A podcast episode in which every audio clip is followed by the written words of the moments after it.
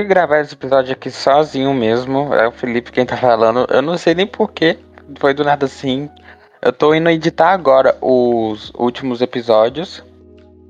Mas antes eu pensei em fazer uma reflexãozinha rápida aqui. Esses dias aconteceram umas coisas muito estranhas. A estátua do George Floyd foi vandalizada com tinta branca.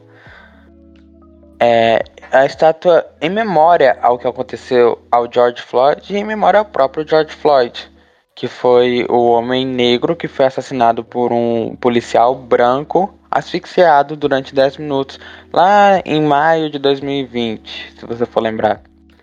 E me fez pensar bastante no significado desse vandalismo contra o, a estátua em memória ao George Floyd.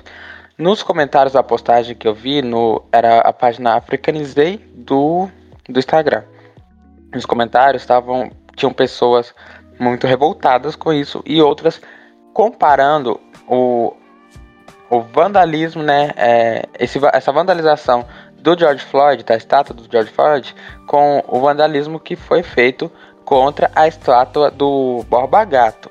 E eu achei aquilo extremamente absurdo, porque por mais que sejam é, que nós estamos imersos em um contexto até semelhante em relação aos, aos dois ataques, uma coisa não justifica a outra. Não está certo vandalizar uma estátua que homenageia o Borba Gato, porque, querendo ou não, por mais que de tudo que ele represente, ele é aquela estátua patrimônio público. Então, não cabe a nós, população, vandalizar aquela estátua. Por mais que eu entenda totalmente sentido o sentimento que as pessoas têm em ver uma estátua de um cara racista, como foi Borba Gato, lá é uma estátua em homenagem a ele. E o caso do George Floyd não tem nada a ver. Sabe, tipo, você você não pode ficar mediando dores. Sem contar que o George Floyd, a, a homenagem a, ao que aconteceu ao George Floyd é justamente porque ele foi vítima de um sistema racista muito defendido e sustentado por pessoas que pensavam como Boba Gato. Então, são, são coisas diferentes. A gente não pode ficar aqui comparando uma coisa a outra. É absurdo, ofensivo e defende. Você dá alimenta um pensamento, uma linha de raciocínio racista.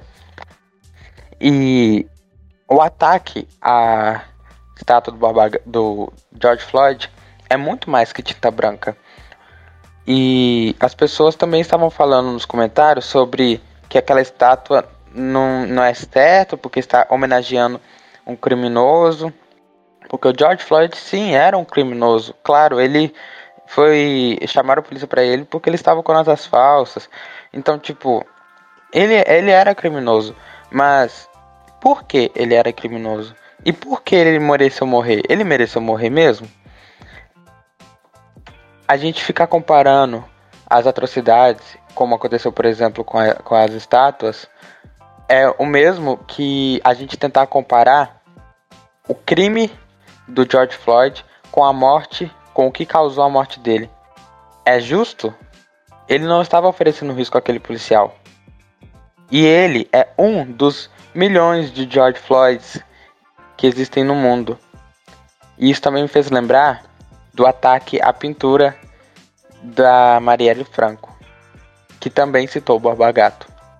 Então a nossa sociedade mesmo sendo composta majoritariamente por pessoas negras, 54% mais ou menos da população é negra, nós vivemos em uma sociedade extremamente retrógrada, que fecha os próprios olhos para aquilo que está acontecendo na frente deles. E esses ataques aos monumentos, às memórias dessas pessoas vítimas um sistema racista, só escancara o quanto nosso sistema é racista e o quanto nós, pessoas negras, sofremos com isso diariamente. A arte está aqui para mostrar para a sociedade os defeitos dela. Já passou o tempo em que a arte estava lá para passar pano para os governantes. A arte está aqui para nunca esquecermos da nossa história. E vandalizar a arte é o mesmo que vandalizar a nossa sociedade. Obrigado por ter escutado até aqui.